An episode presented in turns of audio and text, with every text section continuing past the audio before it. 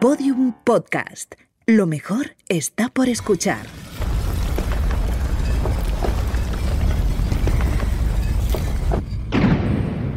Dentro de la pirámide.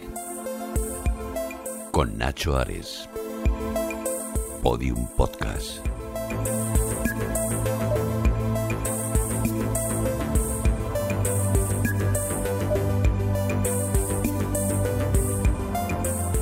Bienvenidos a Dentro de la Pirámide.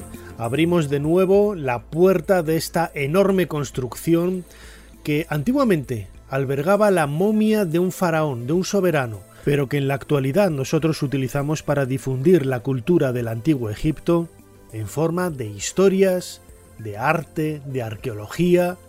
Espero que os guste este nuevo episodio que vamos a dedicar por completo al Valle de los Reyes.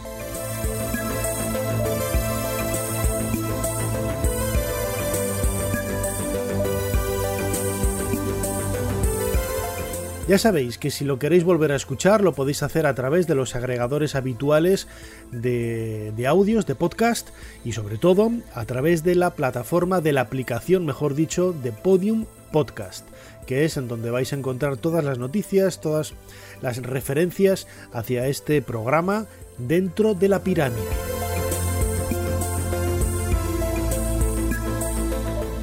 Como decía, viajamos a la gran y majestuosa necrópolis de millones de años del faraón, vida, salud y prosperidad en el occidente de Tebas. ¿Me acompañan?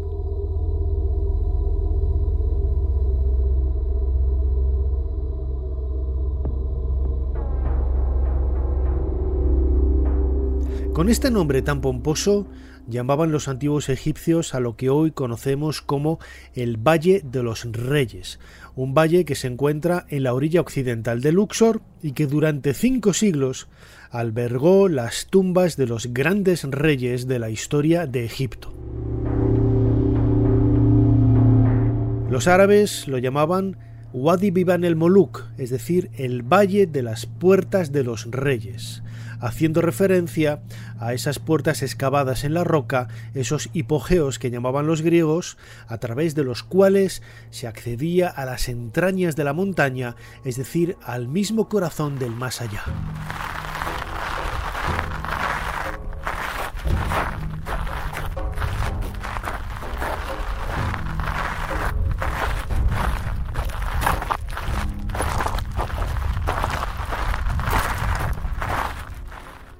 El faraón ha muerto. Durante varias semanas se ha llevado a cabo el proceso de momificación, los sacerdotes han ido leyendo los textos sagrados que van a ayudar a comenzar ese viaje hacia el más allá, y la comitiva arrastra un catafalco sobre la hondonada que da acceso al Valle de los Reyes.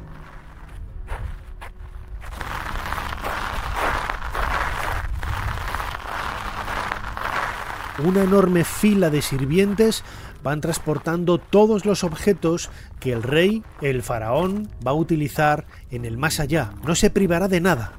No solamente habrá ofrendas de comida, de alimentos, de ropas, joyas, sino que también irá acompañado de los muebles, las armas, los carros, todos los objetos que ha ido utilizando en vida y que seguro, seguro va a seguir empleando en el más allá. A la comitiva le acompaña un grupo de plañideras. El catafalco con la momia del faraón es arrastrado por los nobles y las personas más cercanas al soberano. Pronto depositarán su cuerpo en el interior de la cámara funeraria de su tumba. Se cerrarán las puertas, se sellarán y comenzará ese viaje hacia las estrellas para reencontrarse con sus ancestros.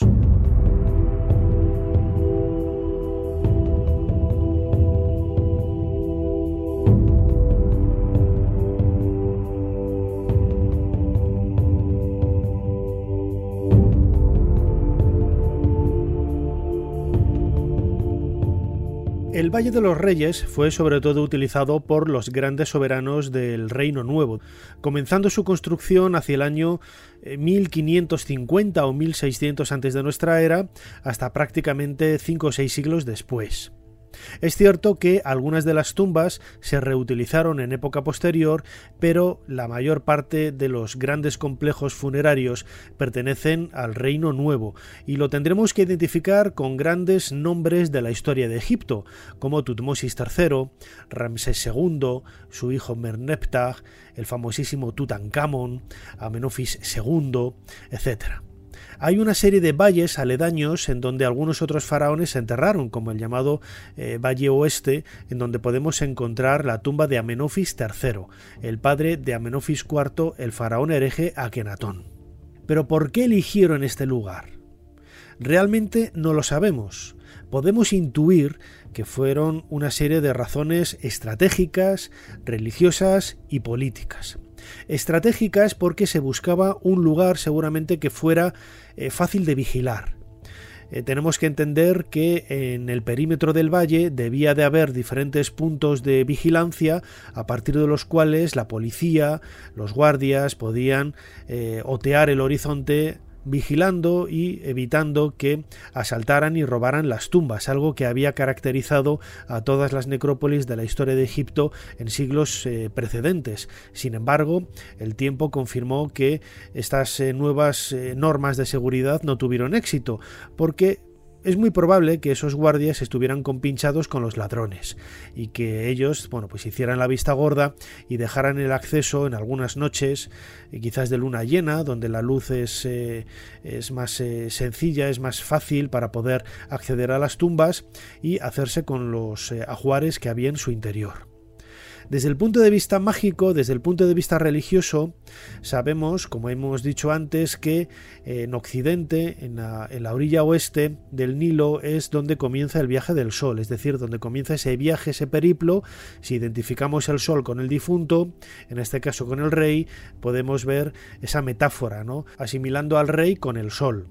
Pero, muy probablemente, hubo también una razón religiosa o una razón que viene dado a partir de una pareidolia, es decir, la forma que el ojo humano y el cerebro interpreta a partir de una serie de objetos eh, colocados al azar o de forma natural y que nos recuerda algo que ya hemos eh, ya tenemos preconcebido en nuestro conocimiento no es cuando vemos por ejemplo eh, una nube con forma de oveja realmente ahí no hay ninguna oveja pero nuestro cerebro reconstruye los elementos que forman esa nube para poder crear la imagen de una oveja en nuestro cerebro pues bien es muy posible que la montaña de Kurna, el, el, cuerno de Kurna, tenga que ver con el recuerdo, el remedo de una antigua pirámide a partir de la cual se abriera el valle.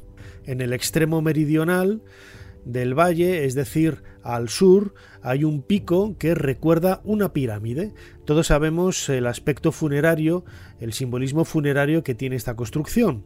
En esa misma época, muchas de las tumbas de personajes importantes que hay en la, orilla oeste de Luxor eh, estaban rematadas por una pirámide.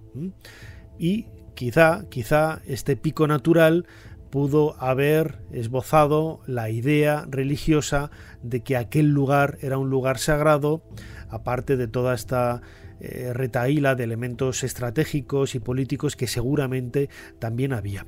Vamos a escuchar a José Manuel Galán, él es profesor de investigación del Consejo Superior de Investigaciones Científicas, el CSIC, director del proyecto Yehuti, es buen amigo de, de este podcast dentro de la pirámide, en donde ha estado en varias ocasiones, y nos va a explicar cuál es el sentido de por qué colocar las tumbas de los reyes, las tumbas de los grandes personajes en la orilla oeste de Luxor, la antigua Tebas. La antigua ciudad de Tebas, como si fuera una ciudad medieval europea, eh, crece en torno a dos grandes templos, Luxor y Karnak, que además de ser centros religiosos son centros de redistribución de riqueza, ¿no? y por eso la ciudad va creciendo alrededor suyo. Y eso ocurre en la orilla eh, oriental. Eh, en la orilla eh, occidental es donde eh, a la par va creciendo la necrópolis, la ciudad de los muertos. ¿no? ¿Y por qué en la orilla opuesta? Porque por la orilla occidental es por donde se pone el sol y la creencia egipcia es que un difunto conseguía la capacidad de renacer si se unía al sol al, atardecer, atravesaba con el sol el submundo por debajo de la tierra para volver a nacer a la mañana siguiente, ¿no? al amanecer. Eh, entonces, por eso las necrópolis tienden, no todas, pero sí se tiende a que eh, eh, ocupen un lugar en la orilla occidental, por donde se pone el sol. ¿no? Y, como la ciudad de Tebas es una, una, ciudad que empezó siendo capital de provincia, pero acabó siendo capital del imperio, la necrópolis de la antigua Tebas tiene tres kilómetros de largo, un poco más, y casi uno de ancho y el, punto neurálgico es Deir el Bahari, donde está la capilla rupestre de la diosa Hathor, que es la diosa patrona de la necrópolis.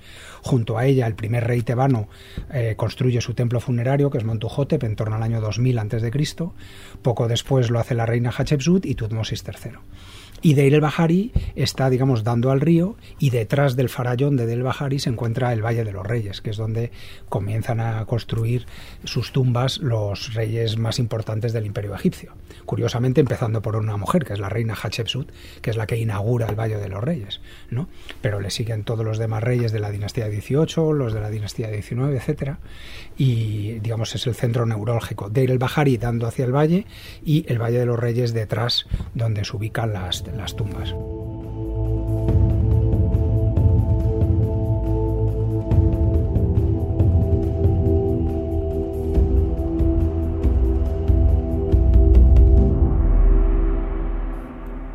No sabemos quién fue el primer rey que mandó erigir su tumba en el Valle de los Reyes. Seguramente fue Tutmosis I, a comienzos de la 18 dinastía. Estamos grosso modo hacia el 1500 antes de nuestra era. Conservamos una inscripción perteneciente a su jefe de, de obras, a su jefe de los constructores de nombre Ineni, que muy cerca del Valle de los Reyes mandó excavar su tumba en la montaña tebana y en la biografía que de él aparece en esta sepultura podemos leer que él recibió la orden del faraón para realizar la tumba del soberano en esta necrópolis, sin que nadie oyera, sin que nadie viera nada. Es decir, es una frase que habla del secretismo que rodeaba a la construcción de estas tumbas en el, Valle de los Reyes. Tumbas que eran construidas por los obreros que vivían en la aldea que hoy conocemos como Deir el Medina, una fundación de Amenofis I y que permitía a los obreros ir prácticamente caminando día tras día a trabajar al Valle de los Reyes y por la tarde por la noche regresar a dormir a sus casas.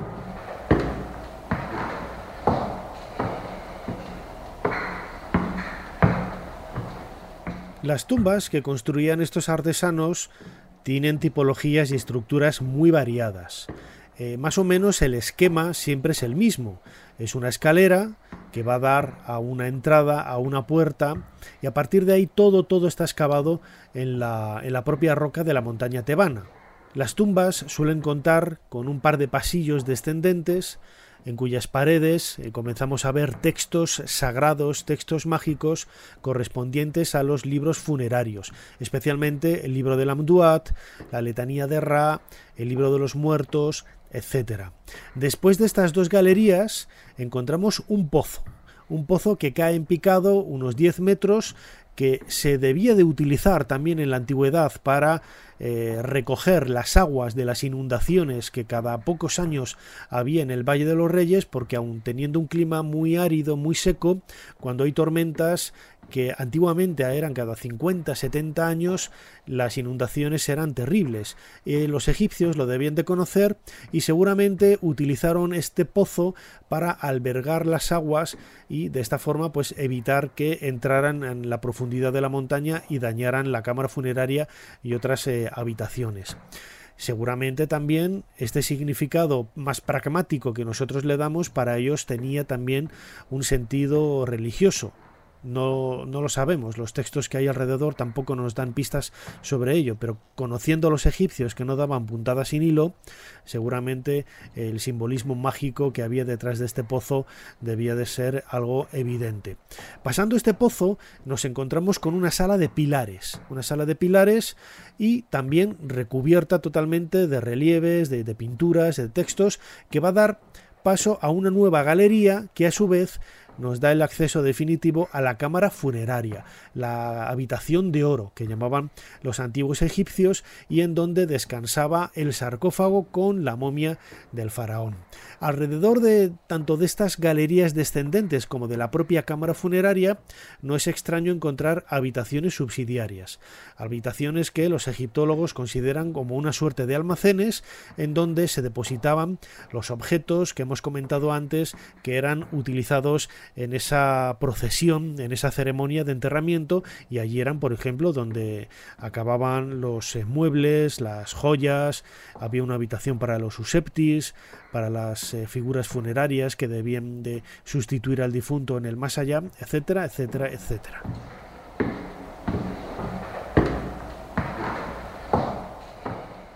¿Por qué el Valle de los Reyes es un lugar tan fascinante? Realmente desde hace casi dos siglos, desde que las primeras expediciones y los primeros aventureros se acercaron a este emplazamiento de la orilla oeste de Luxor para intentar conocer sus secretos, ha habido muchos eh, excavadores, protoarqueólogos, que se han sentido subyugados por la historia de este lugar. El último gran eh, arqueólogo que ha trabajado ahí es Kent Weeks, un arqueólogo americano, un egiptólogo estadounidense que lleva desde los años 70 trabajando en la necrópolis del Reino Nuevo en este emplazamiento de la antigua Tebas. A él le hemos preguntado cuáles son esos detalles que él encuentra tan fascinantes en el Valle de los Reyes. Marca su, especialmente su interés en la preocupación por la conservación del, del lugar. Es algo que trataremos un poco más adelante, ¿no? Pero quería insertar este corte de una entrevista, de una charla que tuve yo con él hace, hace unos años, en donde nos va a transmitir de una manera muy viva cuáles son esos eh, factores que hace ver que realmente el Valle de los Reyes es el mejor lugar del mundo en donde poder trabajar. Tengo tres opiniones sobre el Valle de los Reyes. En primer lugar, para mí es una de las áreas arqueológicas más fascinantes del mundo. El Valle de los Reyes es también donde más cómodo y feliz me he sentido trabajando, planteando montones de retos. Quizá el de la KV5, la tumba de los hijos de Ramsés, es lo más conocido, pero investigar las inscripciones, los textos, la arquitectura, es absolutamente fascinante. En segundo lugar está el estado de conservación del valle. En la actualidad corre un serio peligro. Hay muchos factores, pero el principal hoy en día es el increíble número de turistas que llegan hasta él. Eso es lo que me preocupa porque si no hacemos algo y los próximos 20 o 30 años, estos monumentos, las tumbas de los reyes, estarán en una condición pésima. Esta es la razón por la que hace años iniciamos con el Ministerio de Antigüedades y el doctor Zahi Hawass a la cabeza con la idea de liderar y hacer un plan maestro para el Valle de los Reyes en el que se incluía el registro de todo lo que contiene este área arqueológica, un estudio epigráfico, fotográfico de absolutamente todo lo que hay en las tumbas y en el valle en sí mismo. También buscamos vías para proteger las tumbas de los turistas y de las condiciones geológicas o de temperatura y humedad que lo afectan, la previsión de futuras inundaciones, es decir, todos y cada uno de los muchos factores que afectan a los monumentos en la actualidad. Mi amor por el Valle de los Reyes sigue igual o con más fuerza que el que tenía cuando lo visité por primera vez hace ahora casi cinco décadas. Por eso estoy muy preocupado por su estado y esa es la razón por la que nuestro proyecto está trabajando tan intensamente para conservarlo los próximos 200 años.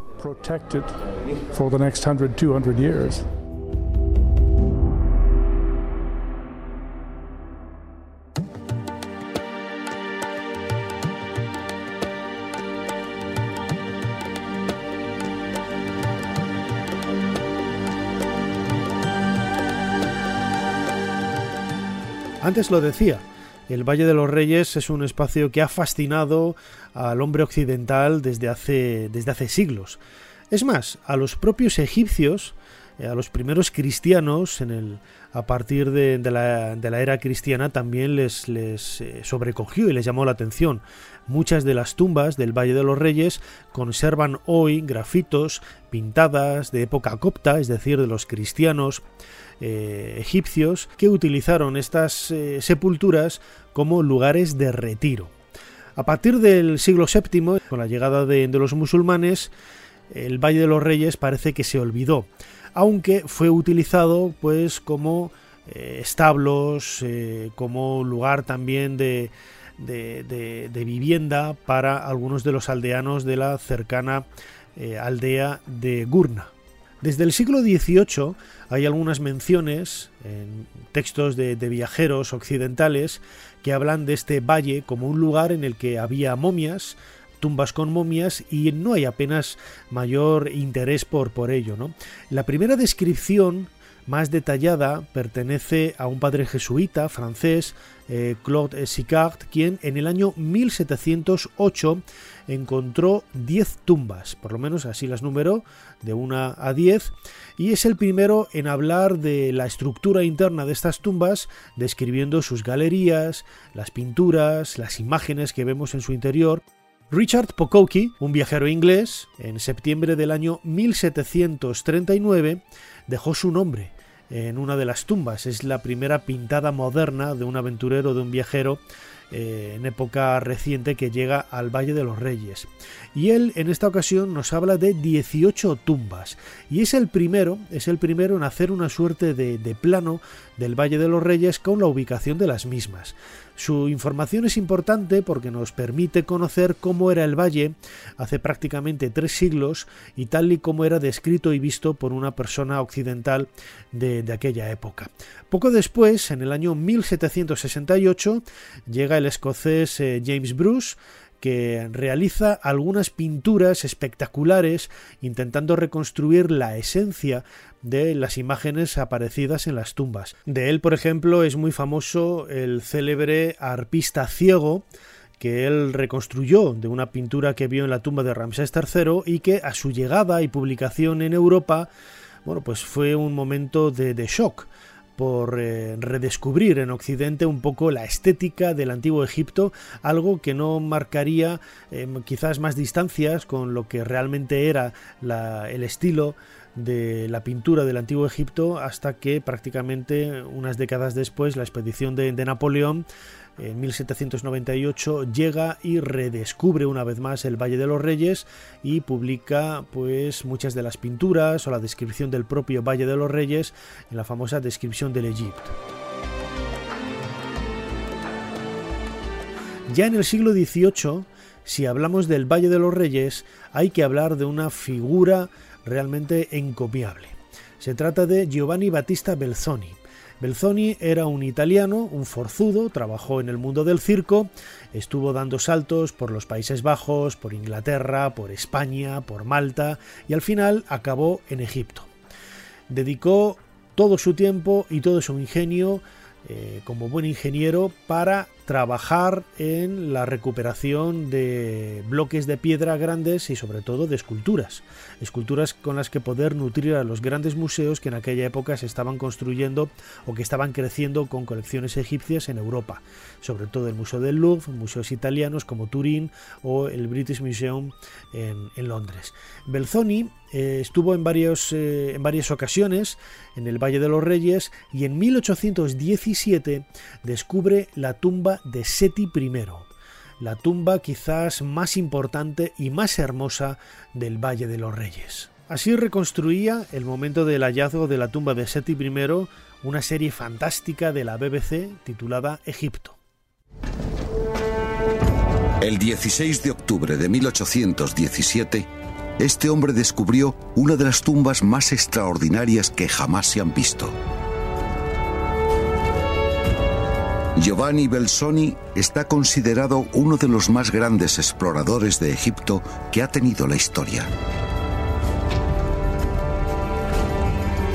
Y ese fue solo uno de sus increíbles hallazgos, la tumba faraónica más grande del Valle de los Reyes.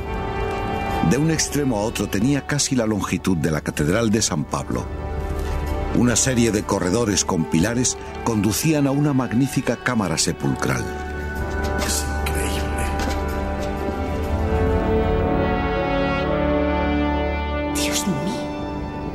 Mira eso. Lo que encontramos en el centro de la cámara merece una particular atención, pues no hay nada igual en el mundo. Extraordinario. Es lo más asombroso que he visto en mi vida. Un sarcófago hecho del más fino alabastro oriental. La belleza de esta obra de arte de la antigüedad es indescriptible. Es casi translúcido. Solo un gran hombre pudo construir todo esto. Todo un rey. Su nombre será conocido gracias a ti, Giovanni. Esta será la tumba que encontró Giovanni Belsoni. La más maravillosa.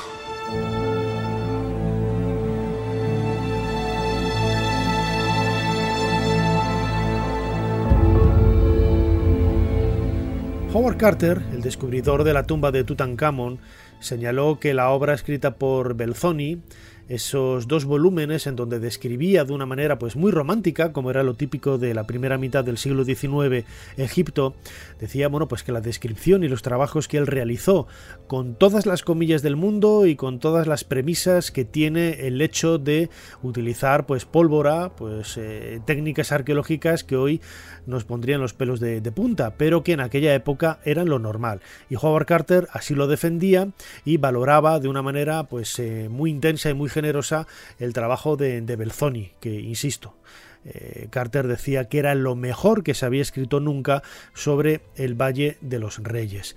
Después de Belzoni, bueno, pues llegaron otros como Champollion, el descifrador de la escritura jerolífica, eh, Richard Lepsius, el prusiano, y ya de una manera pues mucho más reciente, eh, a finales ya del siglo XIX, los franceses, Maguiet, Victor Loguet, Theodore Davis, el americano, y Howard Carter, el descubridor de la tumba de Tutankamón would confess to a feeling of awe, almost embarrassment, when they break into a tomb closed and sealed by pious hands so many centuries ago. Fue una época gloriosa. Escuchamos de fondo la voz del propio Howard Carter, descubridor de la tumba del faraón niño en noviembre del año 1922. Aunque hablemos del Valle de los Reyes, no nos vamos a detener eh, demasía en, este lugar porque dedicaremos algún episodio completo en Podium Podcast al descubrimiento de la tumba de, de Tutankamón. Sin embargo, la historia de la arqueología está repleta de momentos apasionantes. ¿no? Antes decía los nombres de eh, Glor de Richard Pokowki, de James Bruce, de un montón de gente que lo dejaron absolutamente todo para, para, comunicar, para sorprender, para, para compartir con, con, sus lectores o con sus seguidores el hecho de redescubrir un lugar tan fascinante como era el Valle de los Reyes. En el año 1877 aparece un libro, Mil millas Nilo arriba, escrito por Amelia Edwards. Amelia Edwards era una viajera inglesa ella fue también uno de los pilares de la egiptología en, Inglaterra, en Reino Unido. Gracias a ella se creó la primera cátedra de egiptología en Londres, una cátedra que cayó en manos de Flinders Petrie y en este libro publicado como digo en el año 1877 en donde se hace referencia al viaje que ella hizo cuatro años antes de una manera muy valiente al mundo árabe en concreto a Egipto y a este lugar tan, tan increíble el Valle de los Reyes relata en algunas de sus páginas la experiencia que tuvo cómo vivió la entrada en el valle, la descripción que hace del mismo y sobre todo los sentimientos que afloran cuando se adentra en la montaña tebana en el interior de una de estas tumbas. El valle puede describirse como un barranco bifurcado que termina en dos cul-de-sac y está rodeado por todas partes por precipicios de piedra caliza. Serpentea detrás de los acantilados que dan a Luxor y Karnak y corre casi paralelo al Nilo. Las tumbas del valle de Babel Moluk son tan diferentes a las tumbas de estos acantilados frente a Luxor como si los reyes y los nobles tebanos fueran de diferentes razas y credos. Esos escribas y dignatarios sagrados, con sus esposas y familias y sus numerosos amigos y sirvientes, formaban un grupo alegre Amaban las cosas de esta vida y de buena gana hubieran llevado consigo sus pasatiempos y placeres a la tierra más allá de la tumba. Los reyes, por el contrario, cubrieron cada palmo de sus últimos palacios con escenas de la vida que aún está por venir. El viaje del alma tras su separación del cuerpo, los miedos y peligros que la acosan durante su tránsito a través del inframundo, los demonios a los que debe combatir, los jueces a quienes ha de responder, las metamorfosis que debe sufrir, inspiran temas para una decoración sin límites.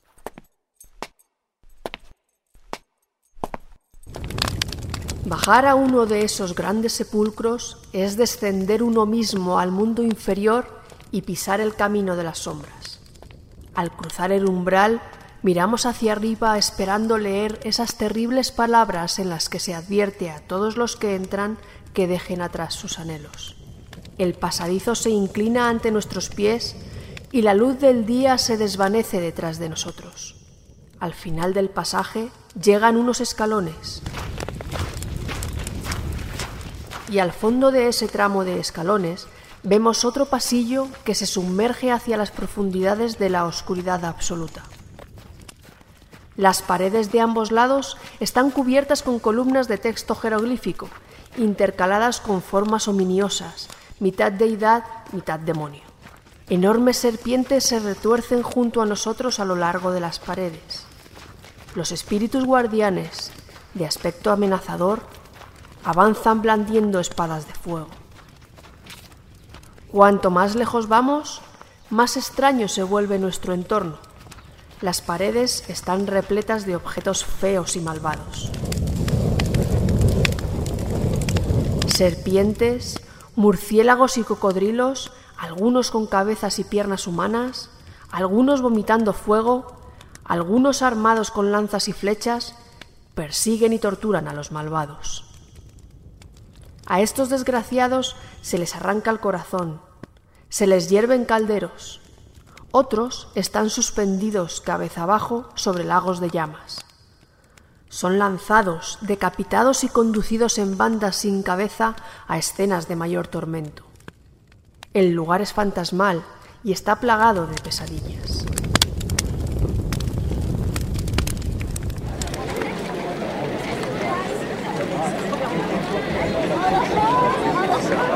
Este es el sonido del Valle de los Reyes, y esto es lo que escuchamos cuando entramos en la tumba de Tutankamón. Podemos imaginarnos las emociones que vivieron aquellos pioneros, hombres y mujeres que se acercaron por primera vez a este lugar hace prácticamente 200 años. Recordemos que la escritura jeroglífica se descifró en el año 1822 y muchos de esos pioneros desconocían el nombre de las personas que había allí enterradas en, en esas tumbas del Valle de los Reyes. Tampoco pudieron conocer mucho más de esos soberanos porque cuando entraron en las sepulturas, la inmensa mayoría de todas estas estaban ya saqueadas y no quedaban más que restos eh, muy pequeños del ajuar o incluso las momias. Uno de esos pioneros fue John Gardiner Wilkinson, que visitó en el año 1821 el Valle de los Reyes. A él le debemos ese listado, ese primer listado de tumbas en Viva en el Moluc. Cuando leemos en la literatura científica o en los libros de divulgación los nombres de KV1, KV2 o KV62, por ejemplo, en la tumba de Tutankamón, hace referencia a esa lista que ya hizo eh, Wilkinson en la década de 1820 y que luego se ha ido continuando añadiendo consecutivamente las tumbas eh, en el orden preceptivo a medida que estas tumbas ah, eran descubiertas. Este Valle de los Reyes, que lleva ahí casi 3.500 años, poco a poco se va deteriorando, sobre todo, sobre todo por la presencia continua de, de turistas las condiciones, el, Homo turisticus, ¿no? que decía algún investigador, ha hecho que muchas de las tumbas se hayan deteriorado, no solamente en la necrópolis del Valle de los Reyes, sino también en el vecino eh, Valle de las Reinas o en muchas tumbas, muchas sepulturas de nobles en la, en la montaña tebana, en Drabo el Naga, en Luxor, en Kurna, etc. John Romer el egiptólogo inglés eh, fue uno de los primeros en preocuparse por la geología del valle y los problemas que los turistas estaban provocando en, las tumbas. Desde que él llegó por primera vez hace casi cinco décadas y montó esa misión eh, en colaboración con el Museo de Brooklyn, pues se ha hecho muchísimo. La verdad es que gracias a él eh, ha conseguido llamar la atención de autoridades y de otros colegas para que pongan el foco en el control no tanto de los turistas sino sobre todo del contacto o mejor dicho de la forma que tienen los visitantes para acceder a las tumbas. La primera vez que me di cuenta de que había un grave problema de conservación en el Valle de los Reyes fue cuando montamos nuestra expedición en la década de 1970. Había entre nosotros geólogos que hicieron una prospección inicial, la primera que se había hecho nunca y estudiaron cómo era la necrópolis. Me explicaron cómo funcionaba la geología, mostrándome que hay una capa por debajo de la piedra caliza del valle, una capa muy voluble que se expande cuando está húmeda debido a la lluvia y se contrae cuando está seca. Descubrimos también que todas las aguas que salían de la casa de descanso que había en el centro del valle, de los baños públicos o de otras partes, iban a una tumba real.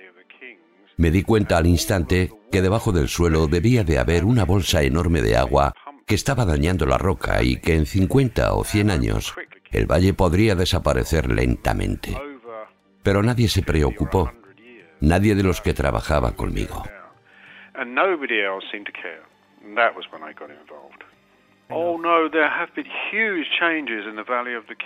Ha habido enormes cambios en el Valle de los Reyes, enormes.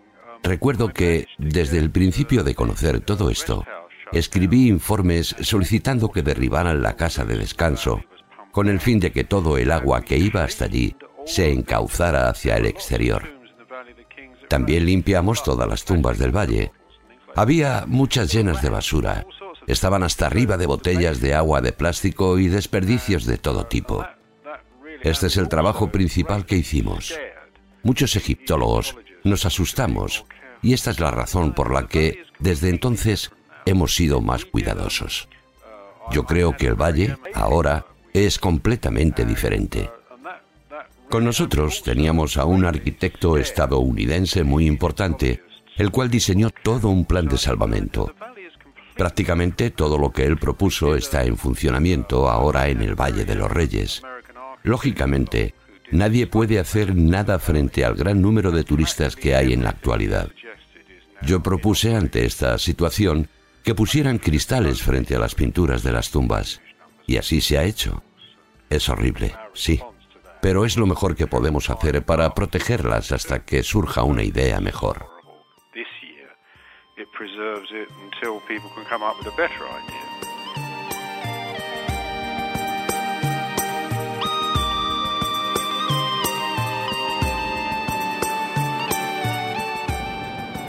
Y actualmente estamos en esa tesitura de intentar preservar, pero al mismo tiempo investigar, porque el Valle de los Reyes es un lugar fascinante.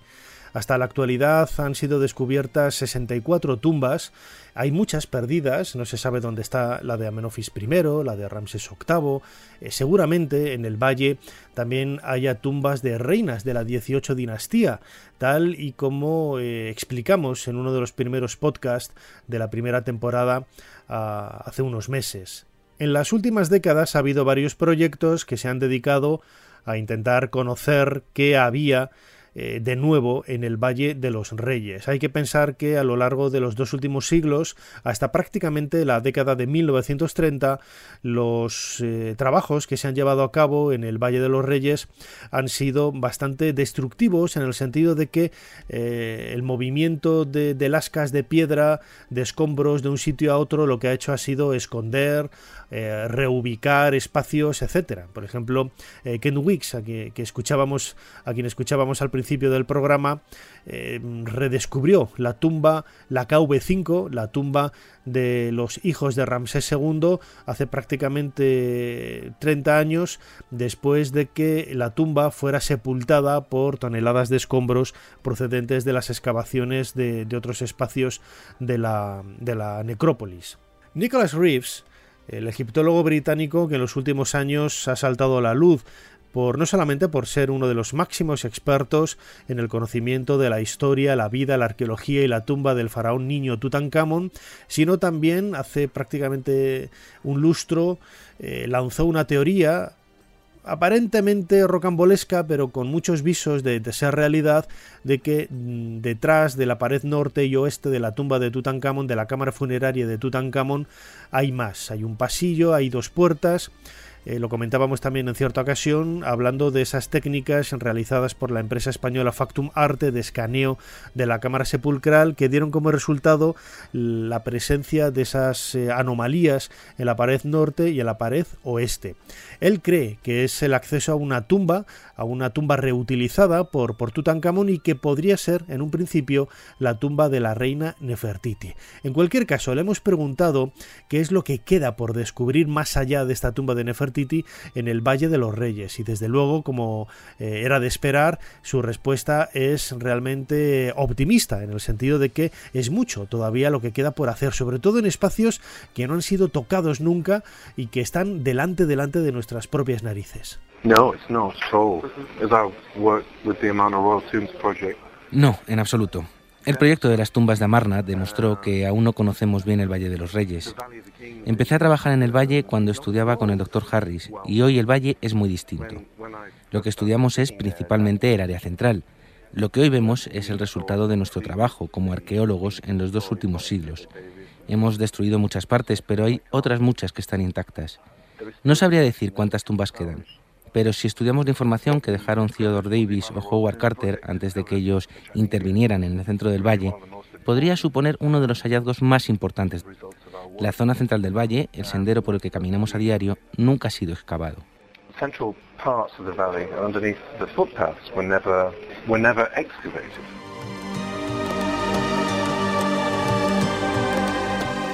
Y le hemos hecho la misma pregunta a John Romer, hablando del Valle de los Reyes, uno de los máximos expertos y mejores conocedores de esta necrópolis, él siempre relaciona, no solamente, o mejor dicho, imbrica, vincula las nuevas investigaciones con la conservación, pero desde luego él también es optimista y cree que todavía hay mucho por descubrir. Ah,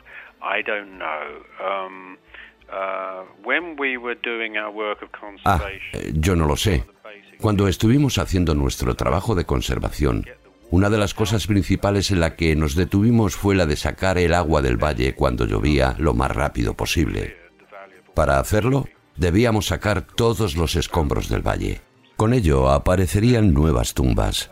Si lo gestionabas de forma inteligente, la publicación y la publicidad de esos descubrimientos podría generar dinero para la conservación del Valle de los Reyes. En lugar de ello, ahora hay docenas de expediciones que trabajan con una sola tumba en lugar de haber una única misión que lo controle toda la necrópolis, como sucede, por ejemplo, en el templo de Karnak, en donde una expedición francesa tiene bajo su control todos los trabajos del templo. ¿Cuántas tumbas quedan por descubrir? Realmente no lo sé. Imagino que, si te digo la verdad, montones de ellas. Pero si te paras a pensar, te darás cuenta de que si ves los informes que hay desde el siglo XIX, el valle ha sido excavado como nadie pueda imaginar. Pero la única manera de responder a tu pregunta es comenzar desde lo alto e ir barriendo hacia abajo, lo que también ayudaría a la preservación del valle.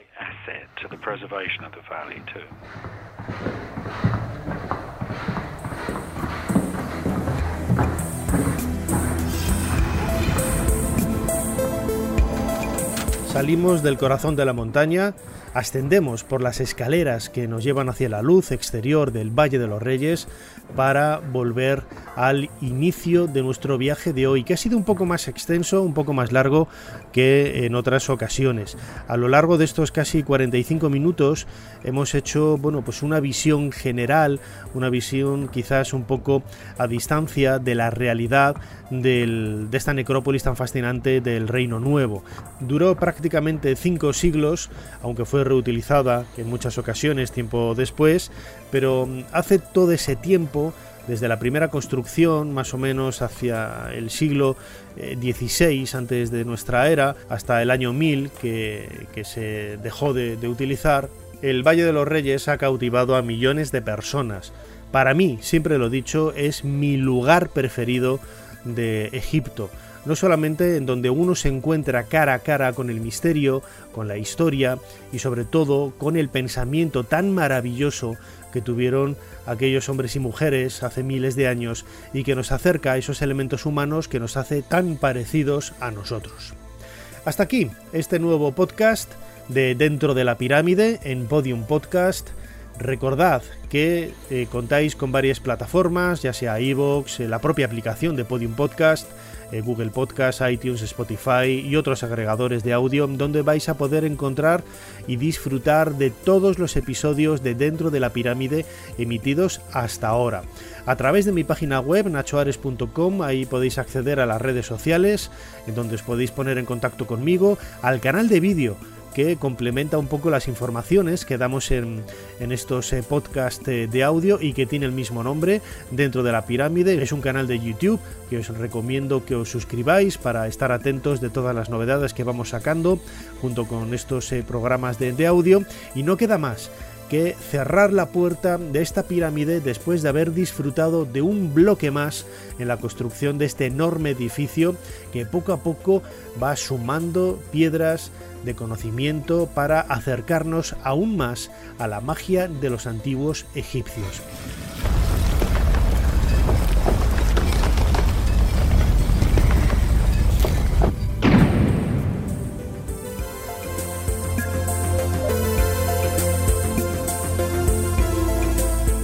Soy Nacho Ares, ha sido un placer compartir con vosotros estos minutos de podcast. Nos seguimos escuchando aquí, dentro de la pirámide, dentro de muy poco. Hasta pronto.